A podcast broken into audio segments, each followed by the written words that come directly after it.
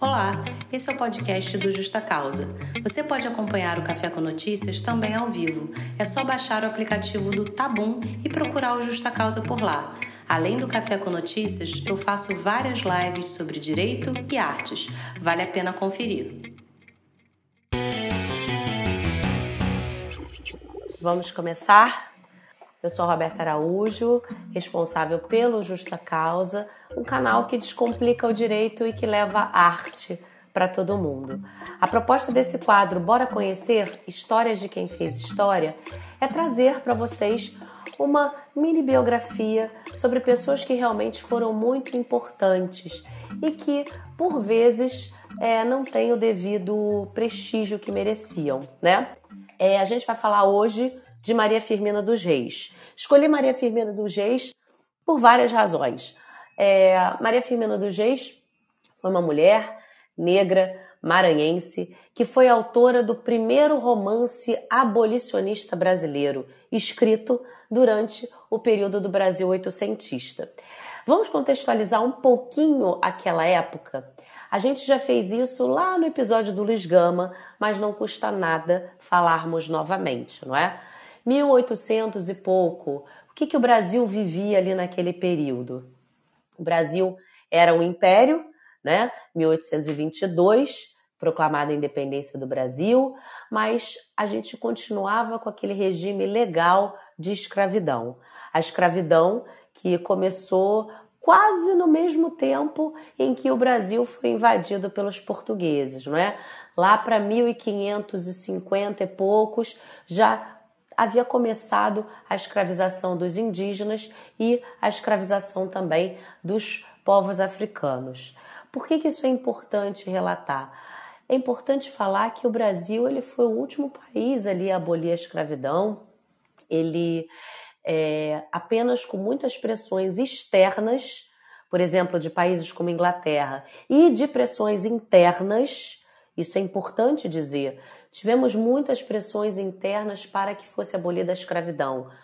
Quem foi que fazia isso? Movimentos abolicionistas, por exemplo, sociedades anti-escravagistas eram criadas e também as próprias pessoas escravizadas por meio de insurreições e de revoltas, como aquela importante que eu mencionei para vocês, que foi a revolta dos malês que aconteceu em 1835 em Salvador. É nesse contexto aí histórico que nasce a nossa a nossa autora homenageada de hoje, Maria Firmina dos Reis. Ela nasceu em março de 1822, um pouquinho então antes, meses antes da independência do Brasil. E ela foi uma mulher muito importante, porque ela era do Maranhão, São Luís do Maranhão. Ela foi uma escritora, professora e ela escreveu Úrsula, que é esse romance aqui, o primeiro romance abolicionista do Brasil. E aí o que, que acontece? Ela, ela escreveu isso em 1859. Em 1859, uma outra pessoa importantíssima também escreveu um outro livro que foi Luiz Gama. Falamos sobre ele no nosso primeiro Bora Conhecer. Luiz Gama escreveu em 1859 primeiras trovas burlescas de Getulino. Luiz Gama estava em São Paulo e publicou esse livro, e Maria Firmina lá no Maranhão e publicou um livro também importantíssimo. Isso só é uma prova de que a literatura naquela época estava fervilhando, a literatura abolicionista. Isso é muito importante da gente também mencionar. Como que escritores e escritoras tiveram também o seu papel importante nesse movimento e nessa luta abolicionista. Firmina, então, nasceu em 1822. Ela teve contato com a literatura muito cedo, com a literatura muito cedo, e isso é um diferencial, porque naquela época o índice de pessoas analfabetas era extremamente elevado. Firmina não, desde criança ela já tinha contato com a leitura. Ela se tornou professora de primeiras letras ainda muito nova, em 1847. Então, quando ela tinha 25 anos, ela começou a dar aulas. E aí, ela, quando foi tomar posse, ela disse: é, Negro não é nenhum animal para se andar montado nele, Por que, que ela falou isso? Naquela época, quando ela ia receber esse título, ela ia ser levada naquelas cadeirinhas em que escravizados seguravam, né? E ela disse que não, ela se recusou, então ela já se posicionou ali aos 25 anos. Ela falou: não, eu não vou subir nisso, né? Negro não é animal para ser montado. Isso é extremamente importante, porque demonstra que aquela mulher negra tinha um total letramento racial, uma total consciência do que acontecia e repudiava veementemente a escravidão. Em 1880, pouquinho antes dela se aposentar, ela fundou uma escola, uma escola mista para meninos e meninas e para pessoas das mais diferentes condições financeiras, tanto quem não podia pagar nada, como quem tinha bastante dinheiro em razão de suas famílias. Isso também é um outro diferencial naquela época, né? Você ter uma escola gratuita para crianças de ambos os sexos. Ela não conseguiu publicar rapidamente Úrsula, não foi fácil. Vocês podem imaginar que num período de um Brasil escravista, em que a escravidão era o regime legal, uma mulher negra do Maranhão publicar um livro, um romance que tratava ali da escravidão foi extremamente difícil. Ela chegou a colocar na primeira edição apenas uma maranhense, ela não assinou o seu nome. E ela colocou no prólogo o que seria uma possível justificativa para isso, né? Por que, que ela não vai colocar o nome dela na obra que ela escreveu? Ela diz: Mesquinho e humilde é este livro que vos apresento, leitor. Sei que passará entre o indiferentismo glacial de uns e o riso mofador de outros, e ainda assim dou a lume. Sei que pouco vale esse romance, porque escrito por uma mulher, e mulher brasileira, de educação acanhada e sem trato e a conversação dos homens ilustrados. Vocês vejam que ali ela teceu críticas ao Brasil daquela época, né? Que era um Brasil patriarcal, era um Brasil que vivia ali no regime até então legal da escravidão. Então, qual seria o valor, segundo ela, de um livro escrito por uma mulher, por uma mulher brasileira, porque naquela época dava-se muito valor também à literatura vinda de fora, como o que acontece até hoje, se a gente for sincero, não é mesmo? Muitas pessoas conhecem muito mais autores e autoras estrangeiros do que os nossos autores nacionais. E ela, ao escrever esse prólogo, ela já deixou ali bastante claro o seu posicionamento.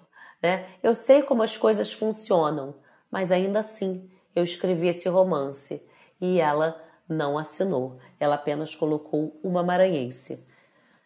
Bom, Úrsula é um romance, como eu disse, né, da, do século XIX, e ele traz elementos que são bastante clichês de qualquer obra romântica. É, você tem ali é, uma mocinha sofrendo por amor, você tem um triângulo amoroso, um vilão, é, um cara que tem todo o amor por aquela mulher, mas que tem um rival bastante forte e que tenta a todo custo é, separar aquele casal. Tudo certo. É, você tem esse triângulo aí, que é formado por Úrsula, Tancredo e o tio de Úrsula. Só que Úrsula tem um elemento que difere de outros livros da época romantistas, porque ele aborda a escravidão, mas dando voz aos escravizados. Então, a gente tem três personagens negros que falam, que têm voz, ou seja, ela deu voz aos oprimidos nessa, nessa obra. Quem são os personagens? Túlio, Mãe Susana e Antero. São os três ali que são os negros escravizados e que vão, de alguma forma, é, a partir daquele fio condutor que a gente tem, que é o romance, o triângulo amoroso, o sofrimento da mocinha, eles se destacam porque eles falam. Em muitas obras daquela época, o, o negro, o escravizado, era um pano de fundo. Né? Ele retratava de fato a situação social em que o Brasil vivia, que era o Brasil escravista, mas ele tinha poucas falas e pouco contribuía para o desenrolar de uma história, né, de um conto, de um romance. Aqui não. Aqui a gente tem três personagens que são extremamente importantes: é Túlio, Antero e Mãe Susana. E aí a gente tem uma importante contribuição na obra nacional, porque temos pela primeira vez um romance abolicionista. E aí, é, infelizmente, historiadores e historiadoras negligenciam esse fato. É importante que se dê esse título para essa obra, porque foi escrita em 1859. Foi escrita por uma mulher. Foi escrita por uma mulher negra. Muitas pessoas sequer conhecem.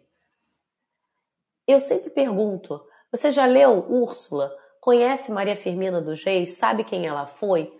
E a maioria das pessoas com as quais eu converso não conhecem ainda.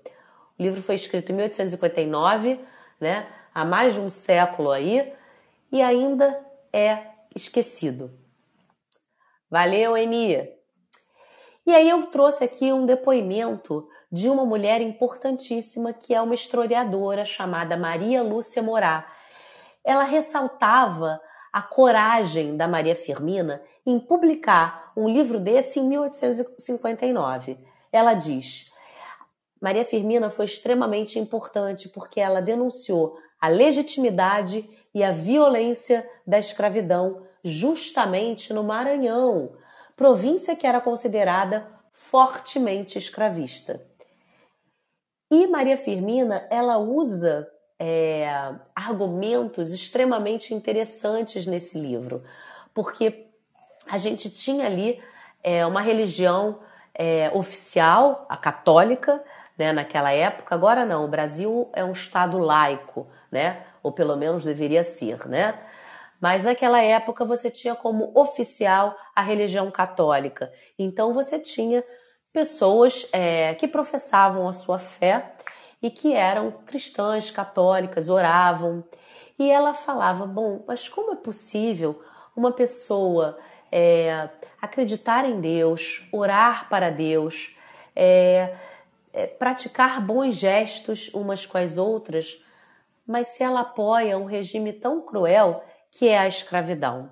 Então ela usava esse argumento religioso e ela usava o argumento da moral nesse livro. Isso é extremamente interessante, porque ela vai, na verdade, trazer um contra-argumento para quem defendia a escravidão e era, por exemplo, católico. Como é que você pode ser católico amar a Deus e você tratar pessoas como se elas fossem objeto. Então ela vira e fala assim, por exemplo, esse é um dos trechos do livro. Senhor Deus, quando calará no peito do homem a tua sublime máxima, ama a teu próximo como a ti mesmo, e deixará de oprimir com tão repreensível injustiça ao seu semelhante, aquele que também era livre no seu país, aquele que é seu irmão. E o mísero sofria. Sofria porque era escravo e a escravidão não lhe embrutecera a alma, porque os sentimentos generosos que Deus lhe implantou no coração permaneciam intactos e puros como a sua alma. Era infeliz, mas era virtuoso, e por isso seu coração enterneceu-se em presença da dolorosa cena que se lhe ofereceu à vista. Percebam quantos elementos ela traz nesse trechinho do livro. Ela fala sobre Deus, ela fala sobre aquele sequestro de África, né, dos irmãos de um outro continente que vieram para cá à força, que foram desumanizados e que foram tratados como coisa. Ela fala disso e usa o argumento religioso. Para quê? justamente para chamar a atenção das pessoas que leriam essa obra. Né? Essa é uma obra abolicionista. Ela fala não apenas de religião e usa o argumento moral aqui. Ela também é responsável por narrar a vinda nos tumbeiros, que eram os navios negreiros da época. A gente é, vê é, obras de ficção, por exemplo, novelas, né, como Nos Tempos do Imperador, que tendem a romantizar esse período da escravidão. Os próprios livros de história é, tendem a colocar apenas uma, duas, três folhinhas e tentam retratar nesse curto espacinho ali, nessas curtas notas, algo que durou 400 anos e que foi extremamente cruel. Ela, em um parágrafo, em 1859, quando ainda vigia o regime da escravidão, ela narra uma vinda nesse tumbeiro. Porque as pessoas tendem a achar, as pessoas vinham para cá, os negros vinham para cá num, num, navio negreiro, tá, e aí? Essa viagem era extremamente cruel, muitas pessoas sequer sobreviviam, é, e as pessoas que sobreviviam chegavam aqui nos portos brasileiros em condições extremamente desumanas. Muitas morriam na travessia, as pessoas que morriam na travessia eram jogadas alto mar. E a quantidade de pessoas, né, de negros africanos que morriam nessa travessia era tão alta que as pessoas que eram jogadas para fora dos navios mudaram a rota dos tubarões daquela época, porque os tubarões iam se alimentar sentindo o cheiro daquele sangue que estava nas águas. Então vejam como que era o tráfico negreiro, a crueldade desse sistema que já começava quando arrancava a pessoa da sua pátria para trazê-la para cá forçada numa viagem que muitas delas sequer sobreviviam. Ela vai fazer com riqueza de detalhes a narrativa desta viagem. Vejam só como que ela relata a viagem no navio negreiro. Meteram-me a mim e a mais trezentos companheiros de infortúnio e de cativeiro no estreito e infecto porão de um navio. Trinta dias de cruéis tormentos e de falta absoluta de tudo quanto é mais necessário à vida, passamos nessa sepultura até que abordamos as praias brasileiras. Para caber a mercadoria humana no porão, fomos amarrados em pé. E para que não houvesse receio de revolta, acorrentados como os animais ferozes das nossas matas, que se levam para recreio dos potentados da Europa. Davam-nos a água imunda, podre e dada com mesquinhez, a comida má e ainda mais porca. Vimos morrer ao nosso lado muitos companheiros à falta de ar de alimento e de água. É horrível lembrar que criaturas humanas tratem a seus semelhantes assim, e que não lhes doa a consciência de levá-los à sepultura asfixiados e famintos. Muitos não deixavam chegar esse último extremo, davam-se à morte. Nos últimos dias não houve mais alimento. Entraram a vozear. Grande Deus, da escotilha lançaram sobre nós água e breu fervendo que nos escadou e veio dar a morte aos cabeças do motim. Percebam como ela narra em um parágrafo só no livro essa viagem de uma forma bastante realista, né? Maria Firmina dos Reis, ela não foi escravizada, ela não veio de África, não veio arrancada, mas ela tinha total consciência de como que isso acontecia. E ela fez questão de colocar no livro dela essa viagem, por quê? Porque ela queria se posicionar. Se você for ler o livro Úrsula, é, que trata de fato desse triângulo amoroso de três pessoas brancas, essa narrativa da preta Susana poderia ser descartada, por exemplo, mas ela quis dar voz àquelas três personagens negras que tinham na obra dela. E uma maneira de dar voz a essa personagem preta Susana é narrar como que essa mulher foi totalmente arrancada do seu país de origem, do seu continente de origem e foi trazida para cá para ser uma escravizada aqui em terras, em terras brasileiras. E, mais importante ainda, ela não narrou só esse, essa travessia é, do navio negreiro. Ela conseguiu demonstrar o sentimento de banzo que era vivenciado pelos escravizados.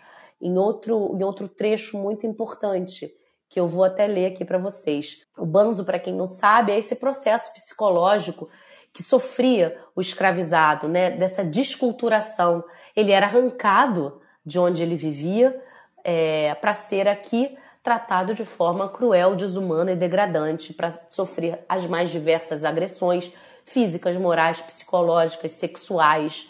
Então, isso obviamente mexia com a cabeça daquele, daquele homem, daquela mulher. Isso era o banzo, né? E eu até deixo aqui é, uma dica cultural para vocês ouvirem um CD é, que se chama Liberte esse Banzo, da Luciane Dom, uma cantora brasileira e compositora é, que fez é, um álbum bastante rico em se tratando de diáspora e desse sentimento né, que era cometido pelos escravizados. Procurem nas plataformas Luciane Dom, Liberte esse Banzo. Vale muito a pena, tá? E aí o que, que acontece? Ela vai falar um pouquinho sobre esse sentimento, né? É, sobre essa tristeza que ela tinha de ter sido arrancada de onde ela vivia para sofrer aqui em terras brasileiras, quando ela está dialogando com o Túlio. É, o Túlio é um escravizado, mas que foi escravizado aqui no Brasil. Provavelmente é descendente né, de escravizados. Então, ele é, não vivenciou esse, essa travessia do tráfico negreiro. Então, ele não tem tanta consciência como a preta Susana tinha. Vejam só, ele vai, vai se tornar extremamente grato porque ele conseguiria a alforria. E aí ele vai falar com a mãe Susana, né? Com a preta Susana. Mãe Susana, graças à generosa alma desse mancebo, eu sou livre hoje, livre como o pássaro, como as águas, livre como éreis na vossa pátria. Falando né, de preta Susana quando ela era livre em algum país de África, porque não fala de onde ela veio. Essas últimas palavras despertaram no coração da velha escrava uma recordação dolorosa. O banzo, né? Soltou um gemido magoado, curvou a fronte para a terra e com ambas as mãos cobriu os olhos. Túlio olhou-a com interesse. Começava a compreender-lhes o pensamento. A africana limpou o rosto com as mãos e um momento depois exclamou: Sim, para que essas lágrimas? Dizes bem, elas são inúteis, meu Deus, mas é um tributo de saudade que não posso deixar de render a tudo quanto me foi caro. Liberdade, liberdade. Ah, eu a gozei na minha mocidade, continuou Susana com amargura. Túlio, meu filho, ninguém a gozou mais ampla. Não houve mulher alguma mais ditosa do que eu. Esse trecho é lindíssimo e rico, porque, apesar de ser uma obra ficcional, Maria Firmina dos Reis nos traz elementos bastante realistas. Ela conseguiu imprimir aqui é, todo o sentimento que é o banzo, toda essa dor, esse, esse processo realmente de desculturação que sofriam. É uma mulher negra que tinha plena consciência da importância de se lutar contra o regime escravista. Essa foi Maria Firmina dos Reis. E de se posicionar, de não ser omissa. Ela poderia tão somente seguir a sua vida sem falar nada. É, dar as suas aulas, ela era professora, mas ela escreveu. E ela não escreveu apenas Úrsula, ela escreveu contos como A Escrava, que é um outro conto extremamente importante. Durante meio século, ou seja, durante 50 anos, ela escreveu e publicou os seus contos. E é, essa obra é de 1859. E ela foi é, recuperada apenas em 1962. Por uma obra do acaso, um bibliógrafo encontrou em um desses sebos é, o, pesquisador era o Horácio de Almeida. Ele encontrou, caiu literalmente assim na mão dele essa obra, que senão continuaria sendo esquecida e teria sido totalmente apagada. Em 2017, a Lei Estadual 10.763 instituiu o dia 11 de março, data de nascimento de Maria Firmina dos Reis, como o Dia da Mulher Maranhense. Isso é muito importante, né? Rendermos homenagem a essa mulher que foi pioneira escrevendo o primeiro romance abolicionista. E é de suma importância que a gente resgate as obras do nosso passado. Quantas devem ter sido esquecidas? Quantas mulheres devem ter escrito obras importantes? É um país que não conhece a sua história, principalmente esse momento tão perverso e sombrio que foi da escravidão, é, tende a repetir, né? os fatos que são os mais asquerosos e tenebrosos da nossa, da nossa história. Então a gente precisa contribuir para o fortalecimento da nossa memória coletiva. A gente não pode deixar que é, livros como esse sejam apagados.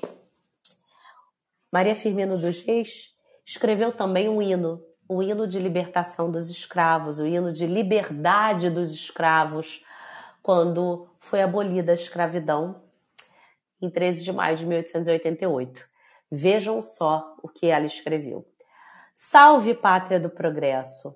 Salve, salve Deus a igualdade! Salve, salve o sol que raiou hoje difundindo a liberdade! Quebrou-se enfim a cadeia da nefanda escravidão. Aqueles que antes oprimidos, hoje terás como irmãos. É, é certo que esse hino de Maria Firmina dos Reis está longe de ser cumpridos, de ser cumprido, é, ainda não são tratados como irmãs e irmãs é, descendentes de escravizados aqui no nosso país. Ainda temos um longo processo aí a caminhar, mas é, é importante é, que a gente leia hinos como esse de uma pessoa que é, lutou com a sua pena é, com a sua escrita pelo fim da escravidão. E por isso que eu escolhi Úrsula para falarmos sobre, é, sobre o Bora Conhecer de hoje. Né? Úrsula é uma obra importantíssima da nossa literatura. Vocês encontram é, para baixar em PDF, afinal ela já está sob domínio público, ou então em edições. Né? Eu tenho, por exemplo, duas edições aqui essa edição aqui que foi a da editora PUC Minas, que vem não só com Úrsula, mas também com o conto A Escrava que eu mencionei para vocês, e tem também essa edição de capa dura do Clube Literai, que eu tive a honra de prefaciar e poder falar um pouquinho mais da minha admiração sobre essa autora. Então, essa é a dica de hoje, né, do Bora Conhecer, histórias de quem fez história, Maria Firmina dos Reis. Um grande beijo para todo mundo que ficou aqui até o final, que ouviu sobre Maria Firmina dos Reis. É, eu só tenho a agradecer. Uma boa semana, um grande beijo e muito obrigada. Muito obrigada para você que assistiu até o final. Ativa o sininho porque você vai receber todas as notificações de quando tiver um episódio novo por aqui pelo Justa Causa. Até lá!